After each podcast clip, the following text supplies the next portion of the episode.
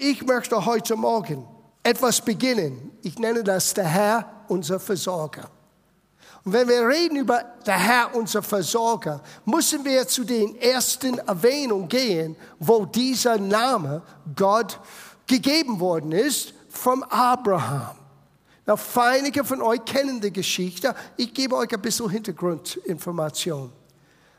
Abraham, wie er hieß am Anfang, war mit 75 von Gott berufen, in ein Land zu ziehen, die er selber nicht kannte. Gott hat ihm gesagt, geh weg von deiner Familie, von deiner Verwandten, nicht gegen seine Familie und Verwandte, aber Gott wollte etwas Neues mit ihm beginnen. Und Abraham war genauso ein Mensch, wie wir alle sind. Er hat Gott ein bisschen geheucht. Er ist weggezogen, das war gut, aber er hat einen Neffe mitgeschleppt und das hat ihm viel Probleme später verursacht.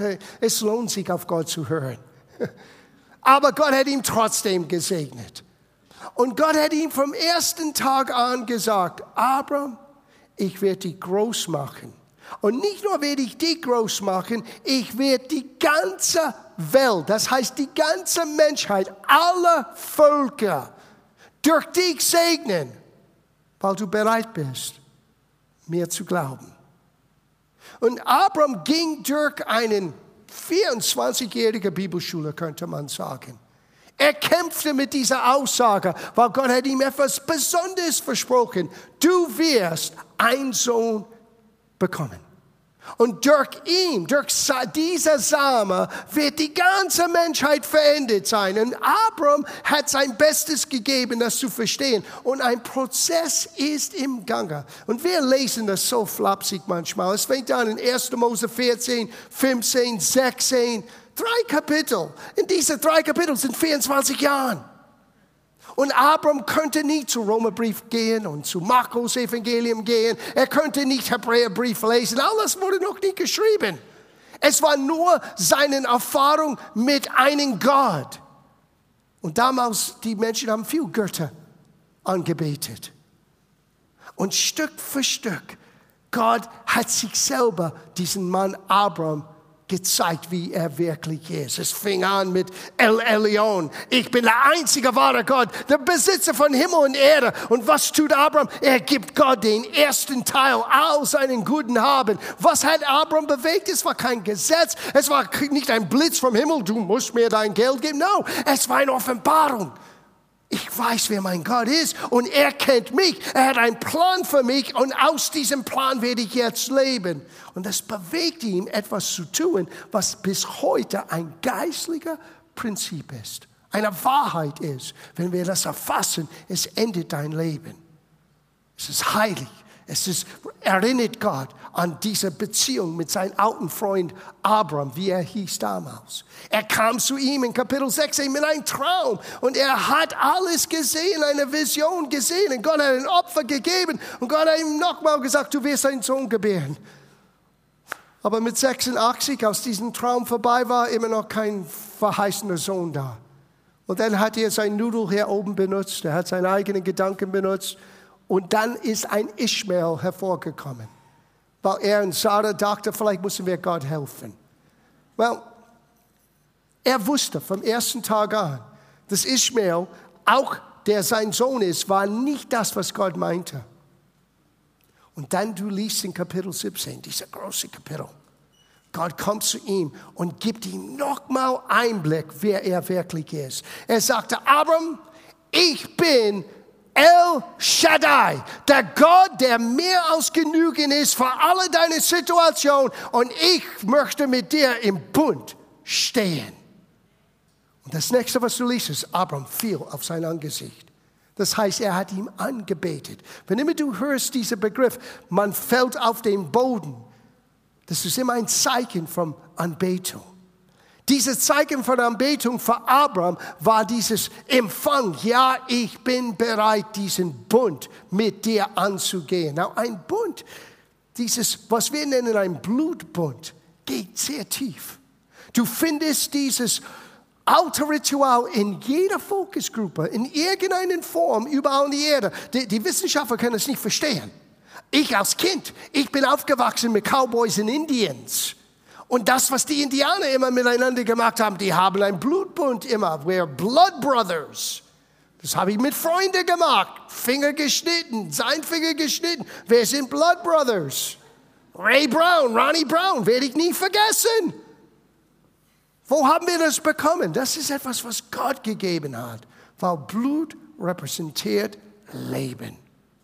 Und als Gott kam zu Abraham, er sagte, ich bin derjenige, der das zustande machen kann, was du weißt geschehen muss. Und Abraham fiel zu Boden. Abraham, ja, Abraham, wie er hieß. Und Gott sagte, und jetzt, Abraham, weil du jetzt im Bund mit mir stehst, du bist nicht mehr Abraham, du bist ein Vater vieler Völker. Du bist Abraham, du bist, was ich sage, dass du bist. Und Abraham in einem Augenblick hat gemerkt, wie Gott unser Leben verändern kann. Er hat nicht nur im Herzen geglaubt, er begann dieses Wort in seinen Mund zu legen und sagte, ich bin, was Gott sagt, dass ich bin. Und Isaac ist innerhalb von wenigen Monaten auf die Welt gekommen. Na, das ist wunderschön. Aber jetzt kommen wir zu dem Punkt, wo ich uns bringen wollte. Kapitel 22, 1. Mose. Weil hier ist der Kapitel, wo Gott sagte zu Abraham, Abraham, jetzt musst du deinen Sohn abopfern. Na, wir hören das und wir denken, das ist verrückt. Solche Dinge kann man sogar nicht predigen. Was für ein Gott ist das? Sehen, das Problem ist, mit unserer westlichen Denkgut, wir verstehen nicht, was Abraham verstanden hat. Erstens, wenn ich in einem Bund mit jemandem stehe, in der damaligen Kultur, alles, was ich bin, jetzt gehört mein Bündnispartner, alles, was er hat, gehört jetzt mir. Dieses Bundespartner, weil dieses Bund, es handelt sich um Leben und Tod. Wenn ich dieses Bund breche, ich muss mit meinem Leben zahlen. Gott, mein Bundespartner, hat mir Isaac, dieses verheißene Sohn, gegeben. Wenn Gott ihn von mir wegnimmt, entweder Gott muss sich selber umbringen oder Gott wird ihn sogar von den Toten wieder erwecken. I don't know. Aber eins weiß ich, mit einem Bündnispartner spielst du nicht. Du würdest nie etwas verlangen von deinem Partner in einem Blutbund, mit denen du stehst, außer dass du absolutes notwendig hattest. Ob Abraham wirklich verstanden hat, was er jetzt tut, das weiß ich nicht. Aber es heißt im Hebräerbrief, er hat schon drei Tage und drei Nächte lang gesehen, Isaac aus Tod und dann wieder von den Toten auferstanden. Er wusste, Gott würde das tun. Now, alles, was Gott bräuchte, war ein Mensch, der bereit war, das zu tun. Er bräuchte nicht, dass Isaac stirbt.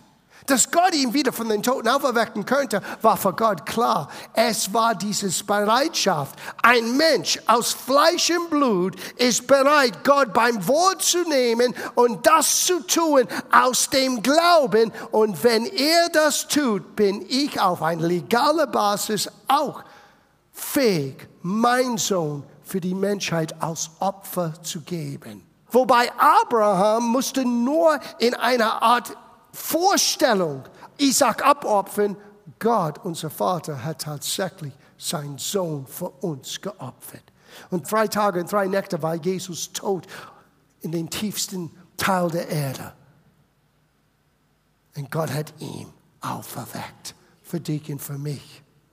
Now, lass uns das lesen. Es ist sehr interessant. Vers 6.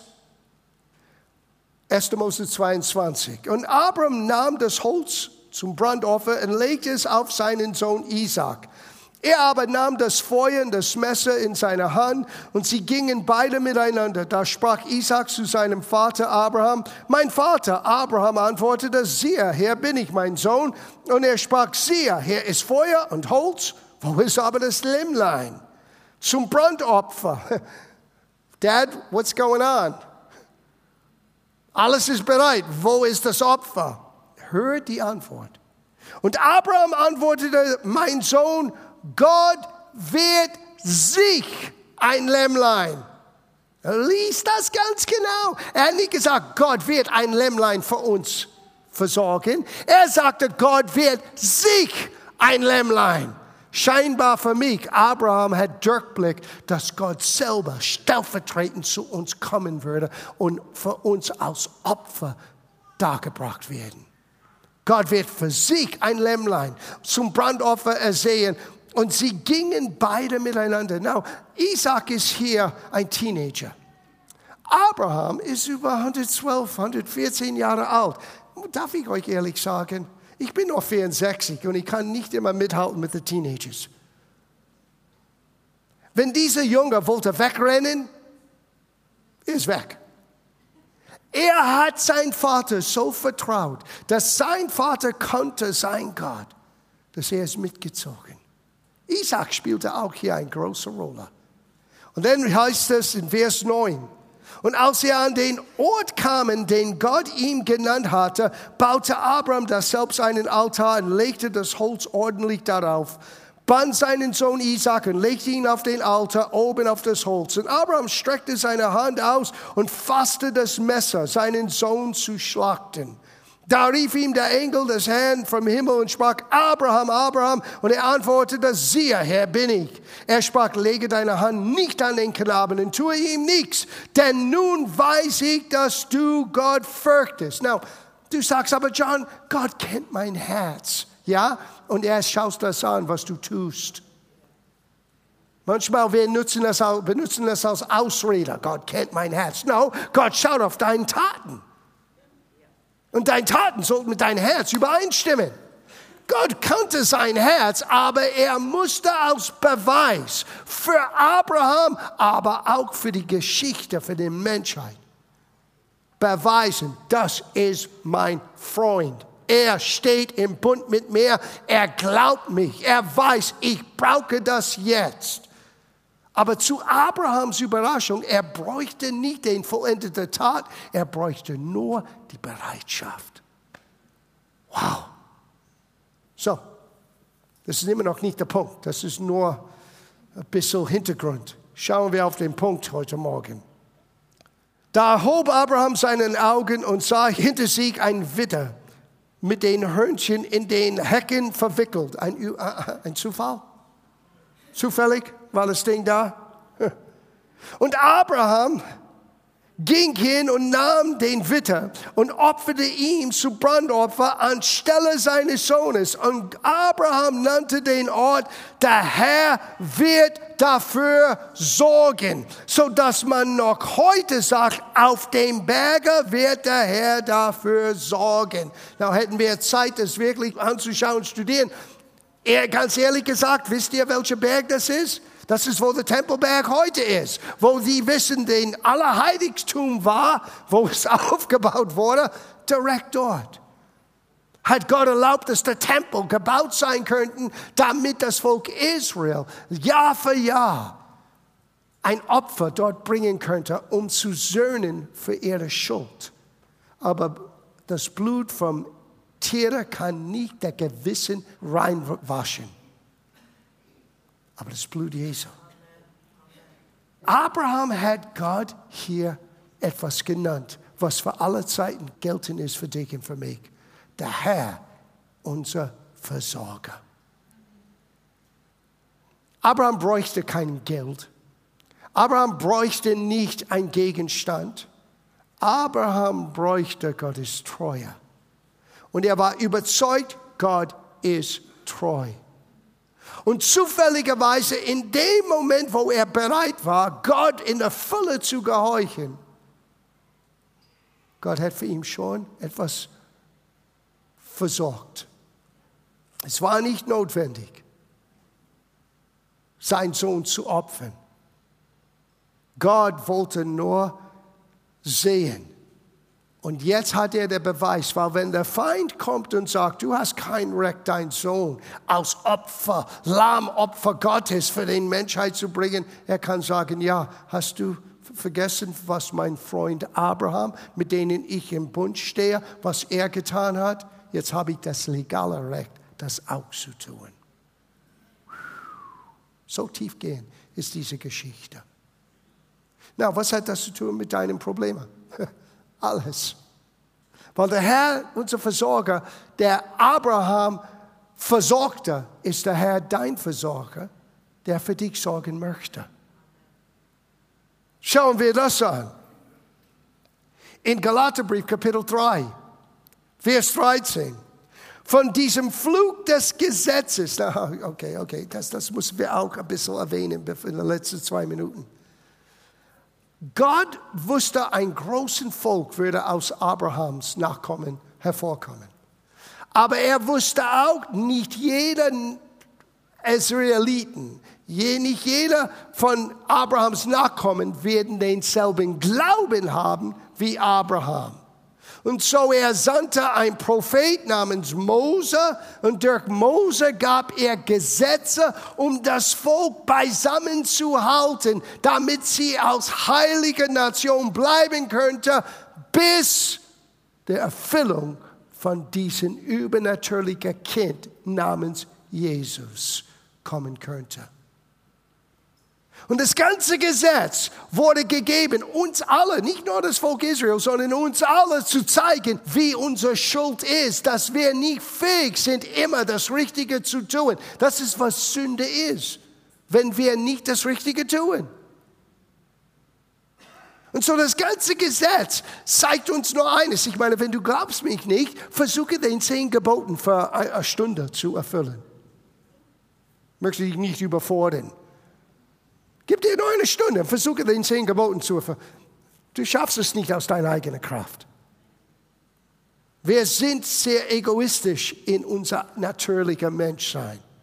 Wir schauen nur auf uns, wir schauen nur auf unsere Bequemlichkeiten, wir schauen nur auf das, was nützlich ist für uns. Und kommt Gott mit einem völlig anderen Lebensstil.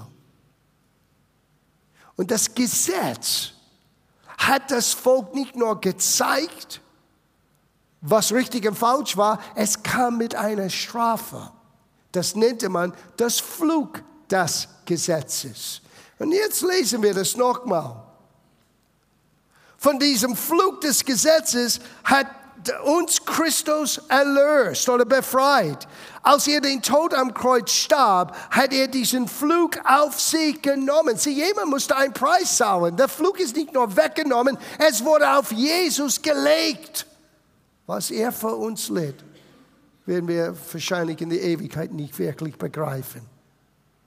So wie es vorausgesagt war, wer am Kreuz hängt, der ist verflucht. Der Segen, den Abraham zugesagt hatte, sollte durch den Tod Jesu am Kreuz allen Völkern geschenkt werden. Ich lese es aus der Hoffnung für alle mit Absicht, weil das erklärt eine Menge. Du bist gesegnet mit Abrahams Segen. Und wenn du wissen möchtest, was Abrahams Segen ist, weil es gibt, Gott hat es für uns ziemlich unkompliziert gemacht. In 1. Mose 28 gibt es eine Auflistung. Die Vers 1 bis Vers 14 ist die Segen des Gesetzes. Man könnte sagen, das ist einen 14 Sätze, wo Gott sagte, das ist, was ich meinte, als ich Abraham gesegnet habe. Du bist gesegnet, wenn du eingehst, gesegnet, wenn du ausgehst. Du bist gesegnet in deinem Feld. Du bist gesegnet in deinem Haus. Du bist gesegnet mit deinen Kids. Du bist gesegnet mit der Arbeit deines Händes. Du bist gesegnet. Von oben bis unten. Du bist immer gesegnet. Du bist die Erste, nicht der Letzte. Das ist dein Segen. Das ist, was hier gemeint ist. Guten Morgen. Und dann vom Vers 15 bis zum Ende der Kapitel, und es geht mehr als 70 Verse. Da heißt es, das ist die Flug des Gesetzes. Na, Marianne und ich jung verheiratet waren, sie hat eine deutsche Bibel und ich habe das einmal angeschaut. Ich konnte damals Deutsch nicht lesen und ich habe eins gemerkt in 1. Mose 28, sie hat ab Vers 15 bis Ende der Kapitel, es ging zwei Seiten, sie hat mit Rot große Echse drauf geschrieben und dann am Ende hat sie geschrieben auf Deutsch, das gehört mir nicht. Ich habe gefragt, was ist das? Sie sagte, that does not belong to me.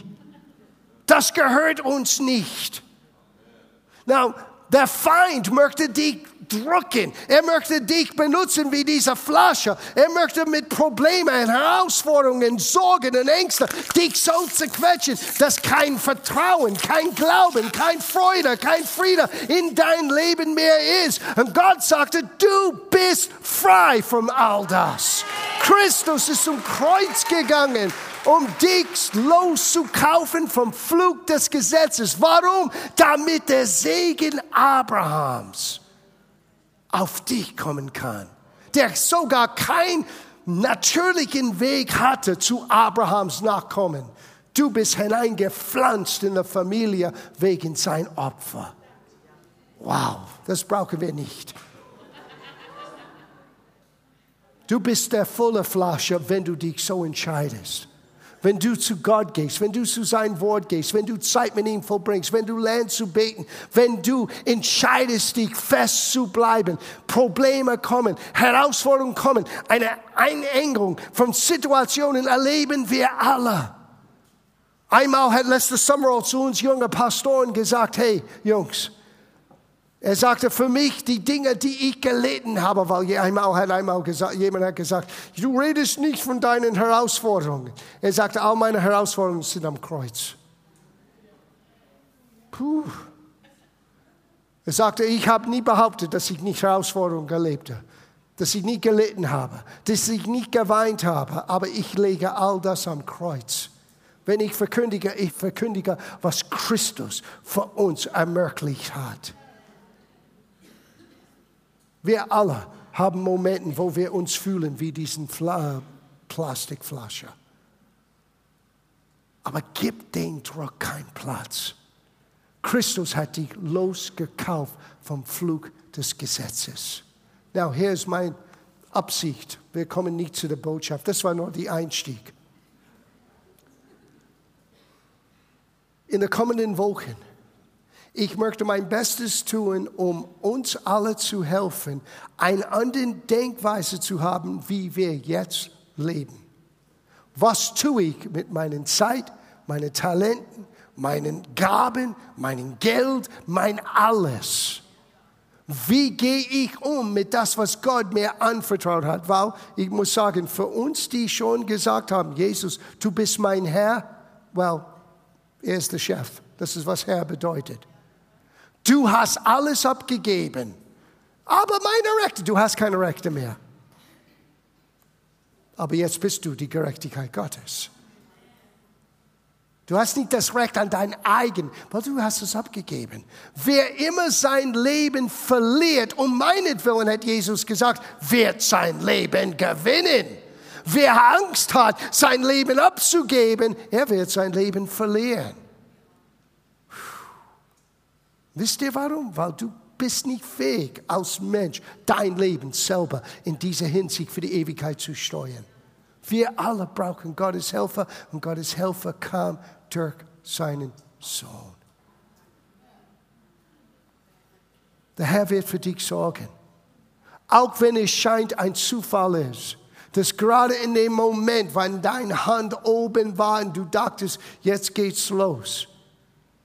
Und plötzlich Gott bringt ein Widden, ein Tier in deine Nähe. Gott weiß, was du brauchst, wenn du das brauchst. Und wenn wir beginnen, unser Leben anders zu leben, gesteuert nicht nur aus Gefühlen, sondern aus das geschriebenen Wort, was Gott uns gab, dass wir lernen, genauso wie Abraham, ich kann auf Gott verlassen. Gott wird deine Situation enden. Das Problem mit den meisten von uns, und ich weiß, ich habe das auch erlebt, man denkt, es muss jetzt sein. Ja, das ist langfristig, ihr Lieben. Das ist Lebensstil. Das ist für den Rest deines Lebens. Aber wenn du es wagst, mit Gott zu ziehen, du wirst Gott sehen, wie er Dinge in einem Busch hier und da, überall dich überrascht mit Segen, die du nicht wusstest, war da. Aber du gehst den manchmal harten Weg, nur weil du weißt, dass es richtig ist. Meiner Meinung nach, das ist Gottes Sehnsucht, ein Volk zu sehen, Christen in einer Reife zu sehen, die bereit sind, trotz den Umständen mit ihm voranzugehen. Und das wollen wir gemeinsam lernen. Wenn wir als Gemeinde unsere Gaben zusammenlegen, wenn es nicht ein Ausdruck ist von das, was Abraham begonnen hat zu sehen, der Herr ist mein Versorger, dann verstehen wir nicht, wie tiefgehend dein Leben ist vor Gott, deine Beziehung mit ihm, dein Vertrauen zu ihm. Dann ist es eine Spende, eine Kollekte. Und ehrlich gesagt, ist es besser nicht zu geben. Ich habe jahrelang als junger Christ so gegeben und eines Tages ich schrie zu Gott, Gott, helf mir. Wisst ihr, was Gott mir sagte? Er sagte, hör auf, was du machst, du hast keine Ahnung, was du tust. Das hat er mir gesagt, hör auf, was du machst, du, du hast keine Ahnung. Und dann habe ich etwas Radikales getan. Ich sagte, Herr, helf mir, lehre mich. Und er hat das getan. Als Meane nicht nach Deutschland kam mit 50 Dollar in zwei Koffer. Hm. Und wenn ich jetzt 36 Jahre, 38 Jahre zurückschaue, was Gott uns erlaubt hat zu tun für sein Reich und mit ihm und für das Volk Gottes, es geht über alle Verständnis hinaus. Wie kann das sein? Wie ist das möglich? Es war die Grundsatzentscheidung. Ich möchte lernen, mit Gott zu ziehen, wie Abraham das lernte. Und ich sage euch von heute Morgen an, du wirst anders umgehen mit deiner Situation. Es ist kein Quick Fix für dein Problem. Es ist ein anderer Weg zu leben. Komme, was kommen mag. Gott sagte, ich habe eure Gebete und Schreien gehört. Oh. Er lässt mich keine Ruhe mehr haben in den letzten paar Wochen wenn ich an das denke. Die nächsten paar Wochen wird wirklich entscheidend sein. Amen. Und wir schließen ab. Wir enden, wie ich das gesagt habe. Und ich dachte, wir haben das einmal getan vor ein paar Monaten. Und ich fand das so gut, dass heute Morgen wir werden Gott danken mit unseren Opfergaben, aber wir werden die Körbe hier vorne legen. Und du kannst selber hier vorne kommen und deine Gabe dem Herrn geben, damit du dieses visuelle Bild hast, ich gebe nicht Geld zu einer Gemeinde, ich diene Gott, ich zeige meinen Vertrauen, ich drücke etwas aus, dass ich vertraue Gott. Na, das ist für uns in der Gemeinde. Wenn du Gast hier bist heute Morgen, du musst gar nichts tun. Fühl dich nicht unterdrückt. Du bist Gast. Ich glaube, Gott möchte uns helfen, die sagen, ich bin Christ und ich bin hier und das ist meine Gemeinde, dass wir ein anderes Verständnis haben über wie wichtig mein Tun eigentlich ist. Nicht nur wegen dein Leben und dein Segen, sondern was aus dein Leben sein kann für anderen. Und hast du je gedacht, du würdest in Pakistan eines Tages gehen und sehen, wie Tausende von Menschen das Wort hören würden? Hast du es je vorgestellt? Nee, nie und nimmer. Es war nicht auf deiner Agenda. Und Gott hat ein Feuer angezündet in dein Herz für etwas, was du noch nicht wusstest. Stefan hatte keine Ahnung, als er in Indien war und suchte nur Drogen dass sein Leben würde eines Tages für Indien und jetzt Pakistan eine bedeutende Rolle spielen. Du hast keine Ahnung. Ich rede nur von diesen Menschen, weil er kennt diese Menschen. Keiner von uns ist geboren mit diesem großen Blick. Oh, mein Leben. Keiner. Aber du bist genauso von Gott berufen, einen Unterschied in dieser Welt auszumachen. Und dein Leben zählt.